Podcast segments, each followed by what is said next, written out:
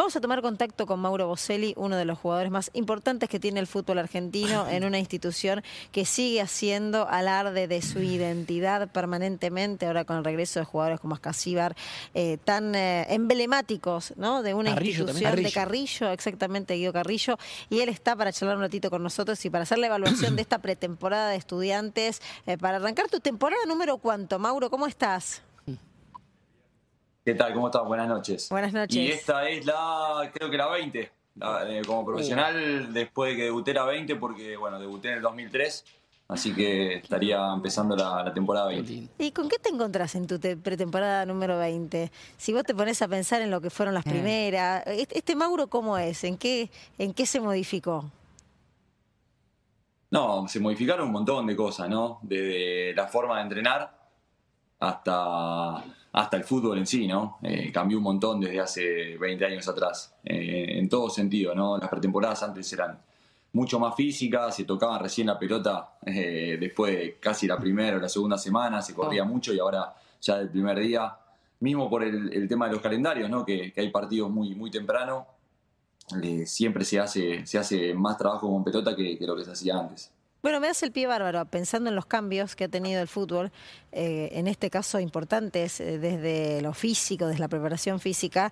Eh, también ustedes han decidido cambios que durante muchos años culturalmente estaban dados como naturalizados, como eran los, clásicos bautismos, mm. y que me alegró mucho escuchar el otro día una confesión que vos hacías y de una decisión que había tomado Andújar de que eso no, no iba más. contame un poco, contanos un poquito más por qué tomaron esa decisión y, qué los hizo cambiar ese modo durante tanto tiempo tan instalado. No, me parece que, esto es un poquito, digamos, yo llegué ya y, Mariano ya llevaba más tiempo, ¿no? Obviamente que, yo en el club.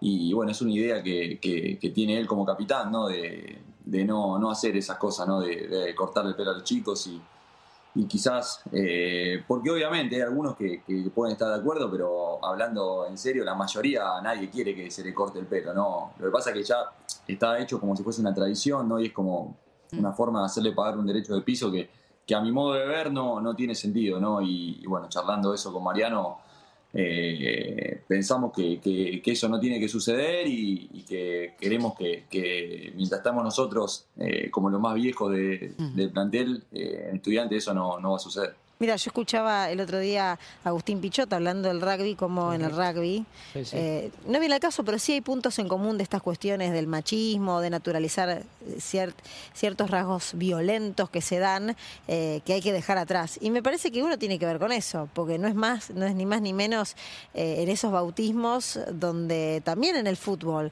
hay agresión, digo, cortarle el pelo a alguien o creer que eso lo hace más macho o que esa es la bienvenida y el recibimiento a un plantel de primera división, me parece que está relacionado con eso. ¿Coincidís?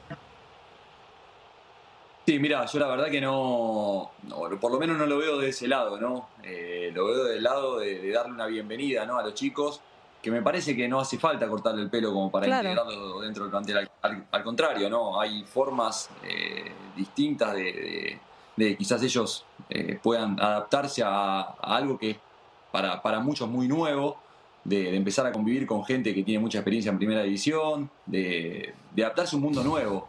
Eh, y eso conlleva un montón de miedos, un montón de situaciones que me parece que el estar pelado o el estar eh, pasando a través de esas situaciones no lo van a ayudar para nada en lo que tiene que ver con, sus primeros pasos en el fútbol. Entonces tenemos esa idea.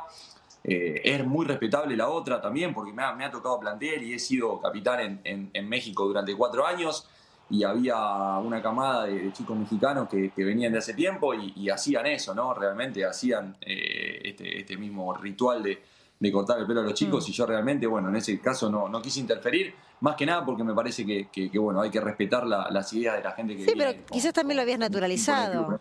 Y después uno con el tiempo naturaliza y, pide la re, ¿no? Algunas cuestiones de tradición de rituales. Y es lógico, y te puede pasar. Digo, no es que eras eh, tampoco eh, digo, todo se, puede cambiar y podemos modificar. No, no, no, te vamos a condenar porque en ese momento pensabas diferente y que probablemente todos, porque eh, pocos se lo cuestionaban y tiene que ver con las evoluciones afortunadas que, que hoy estamos viviendo, ¿no? a mí me parece que, pasa un poquito por ahí, ¿no? De, evolucionar y que quizá la bienvenida a, un plantel de primera división sea de otra forma y no quizás poniéndolo en una situación que yo creo que el 95% de los chicos no, quieren cortarse el pelo, eh, quieren mantener su, corte eh, actual y no, no estar pelado. Pero bueno, obviamente se someten a, situaciones que, en ese caso no tienen mucho para hacer, es una realidad. Pero bueno, eh, nada, salió esa charla la otra vez y bueno, veo que generó un montón de, revuelo, pero también soy muy respetuoso con, la gente que piensa distinto y, y bueno, y saber aceptar que también eh, hay otras formas también que, son respetables. Eh, Mauro, recién hablabas de lo que cambió o no cambió a 20 años, ¿no? 20 eh, años no es nada, dice el tango, pero es un montón en la carrera de un jugador. vos hoy siendo referente, ¿cómo recibís a los chicos nuevos que por ahí están haciendo su primera pretemporada? A diferencia de lo que pasaba hace 20 años cuando vos eras un pibe y te subían a primera división.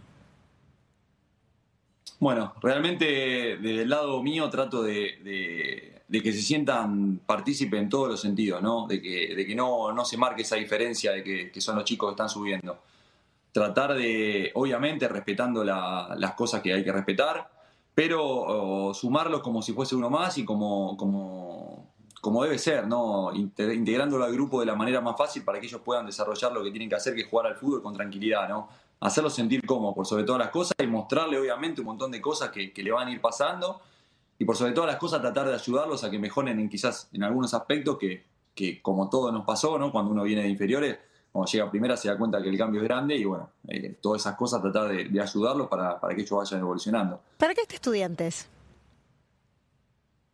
Y estudiante está como, como siempre, ¿no? Para, para trabajar con la humildad de, de, siempre y, y bueno, el ir partido tras partido viendo para, para qué está el equipo, ¿no? Eh, estamos con, muchas ganas, venimos trabajando muy bien en, la pretemporada, con la idea nueva de un entrenador y, bueno, con el correr de los partidos me imagino que, vamos a ir teniendo un panorama mucho más grande de, para qué estamos para, este año. Eh, un poco, Mauro, preguntarte por, este momento y la llegada de Balbo, ¿cómo se están manejando con Abel en lo que les pide fundamentalmente? No, es un técnico que trata de hacer las cosas sencillas, eh, él dejó muy en claro ¿no? que quiere un equipo protagonista, un equipo muy ofensivo, que, tratemos de llegar con mucha gente al área y obviamente sin desproteger la parte de atrás que, también es importante. ¿no? Eh, es un técnico que, tiene las cosas muy claras, eh, no, anda con, muchas vueltas y bueno, hace poco tiempo que lo, lo estamos conociendo, pero, pero bueno, en este en este periodo de pretemporada dejó clara muchas de sus ideas y, bueno, esperemos que con el correr del campeonato eh, podamos lograr plasmar todo lo que él, nos fue pidiendo en la pretemporada dentro, dentro de la cancha. Eh, Mauro, hablando de, cuerpo técnico y de cambios, en el, en el cuerpo técnico de Abel está Julio Lamas, eh, alguien que marcó la historia del, del básquetbol argentino, uno de los entrenadores que tuvo la, la famosa generación dorada, que dirigió a la selección de básquetbol de Japón, una, una eminencia del, deporte. Eh, y, ha llegado al fútbol ya en el cuerpo técnico de Abel, este, para, seguramente para enriquecerlo desde otro lado. Si tenés que marcar algo de lo que aporta Julio en el, en el día a día, ¿qué es? Bueno, obviamente que, que, él trata de no meterse tanto en lo que tiene que ver con la parte futbolística porque pues bueno, está Abel y están los, dos ayudantes de campo que se encargan de todo lo que tiene que ver con la, parte táctica. Eh, él es el encargado un poquito de, llevar eh, adelante todo lo que tiene que ver con las relaciones entre nosotros, con la relación del jugador con el entrenador, las cosas que a uno le hace falta y después brindar un montón de cosas que, que por ejemplo en esta pretemporada ya tuvimos dos o tres charlas con, con él y con personas que va trayendo para que que nos comenten una serie de situaciones tales como el manejo de las redes sociales. Mm. Eh, el otro día tuvimos una charla con, todo lo que nos pasa eh, a la hora de afrontar un partido, de los miedos, un montón de cosas que, quizás a veces no se le da importancia, pero, pero bueno, tener una persona así que tiene la experiencia que tiene Julio, eh, bueno, para nosotros por lo menos en lo personal, tengo una mm. excelente relación, charlamos mucho y es de es de, bueno, una persona que, que, hay que sacarle el jugo lo más que se puede. Preguntarle de cine también, ¿eh? que sabe mucho. sí, sí, en serio te digo, no sabe mucho real. Eh, le, quería, le quería preguntar a, a, Mauro, ¿no? Se, dan algunos regresos, el de Guido, el de Santiago Escasíbar. Eh, ¿Cómo, ¿Cómo ven ellos desde afuera el fútbol argentino? Entiendo que también Estudiantes es un, es un club que, que tiene mucho sentido de pertenencia y que eso también, bueno, Sosa, que eso también hace que, muchos futbolistas regresen incluso con, con mucho tiempo de, carrera por delante. Vos tomaste la misma decisión, Mauro. Eh, ¿cómo, cómo, ¿Cómo se ve el fútbol argentino y por qué estas decisiones? No sé si lo hablaron puntualmente entre ustedes. Bueno, los casos de Guido y del ruso son, son muy parecidos, ¿no? Eh, el de ruso quizás llama un poquito más la atención por, por su edad.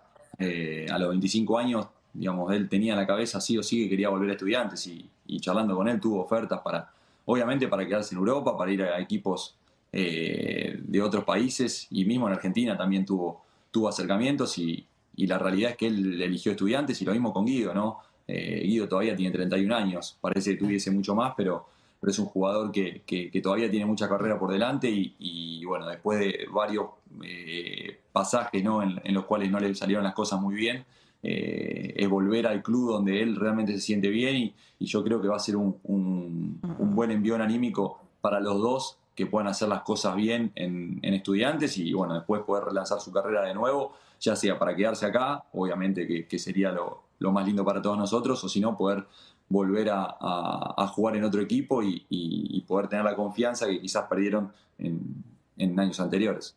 Recién decía Guille Franco, si quieren pueden saludarse, por supuesto. Eh, saludos, Nunca coincidimos en el equipo, pero saludos. Un gusto saludarte. De delantero a delantero. Nos cruzamos en un momento en Inglaterra, Guille. Nos cruzamos en Ah, sí, es cierto, es cierto. Es cierto, estoy muy malo con la memoria, perdón. Mauro, fue un cruce, Eso sí, cruce muy rápido. Más o menos, es la edad, ¿eh? Y la edad. Sí, claro, claro, claro. Gracias por tu comprensión. Tienes razón.